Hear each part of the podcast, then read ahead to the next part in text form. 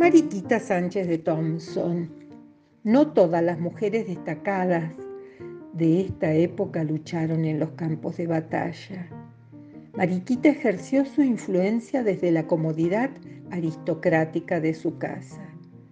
Es bien conocida porque la tradición histórica atribuye que en su casa se cantó por primera vez, el 14 de mayo de 1813, el himno nacional argentino, con letra de Vicente López y Planes y música de Blas Parera.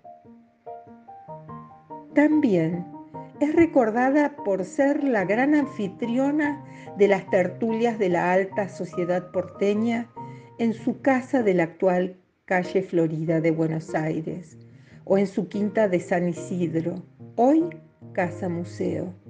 En sus residencias se discutían los asuntos políticos más candentes de la época.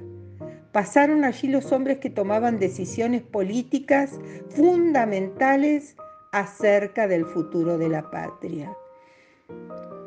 Cuando Mariquita tenía apenas 14 años, su padre que había arreglado el futuro matrimonio de la niña, organizó la fiesta de compromiso para anunciar el casamiento de su hija con Diego del Arco, quien tenía alrededor de 50 años.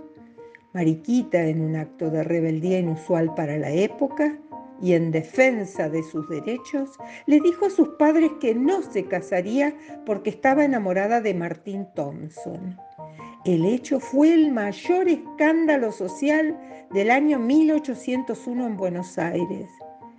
Con las cosas como estaban, sus padres la recluyeron en la Santa Casa de los Ejercicios Espirituales de San Ignacio de Loyola, un lugar de meditación donde muchos padres o maridos enviaban a las mujeres desobedientes a reflexionar.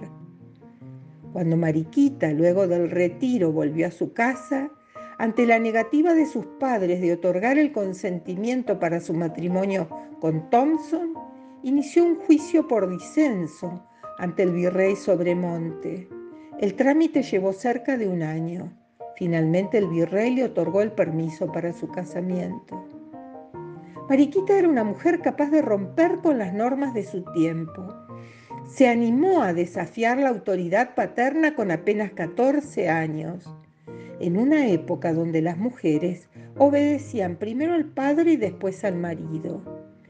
Se relacionó con hombres notables como Juan Martín de Pueyrredón, Nicolás Rodríguez Peña, Carlos María de Alvear.